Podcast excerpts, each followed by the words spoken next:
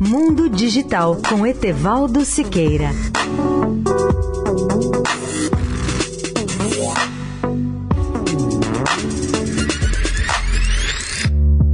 Olá, amigos da Eldorado.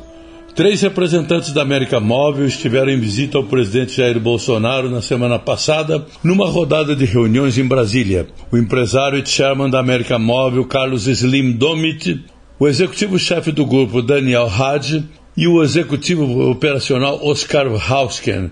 Os três executivos estavam acompanhados de José Félix, presidente do Grupo Claro no Brasil, num encontro com o objetivo de anunciar ao presidente Jair Bolsonaro o investimento de 11 bilhões de reais ao ano pelos próximos três anos.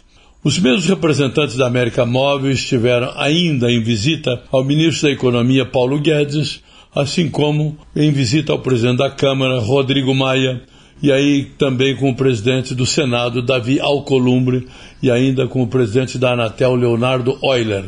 Os demais, ao sair da entrevista, os executivos disseram estar otimistas com o cenário econômico e setorial do Brasil. Entre os temas abordados nas reuniões estiveram a disposição de manter investimentos no país, o futuro edital de 5G, a ampliação das redes e o mercado de TV por assinatura.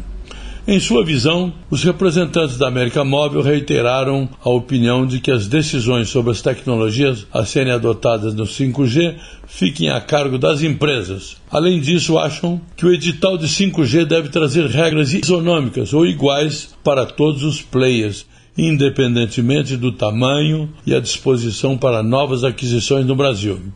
Etevaldo Siqueira, especial para a Rádio Eldorado. Mundo Digital com Etevaldo Siqueira.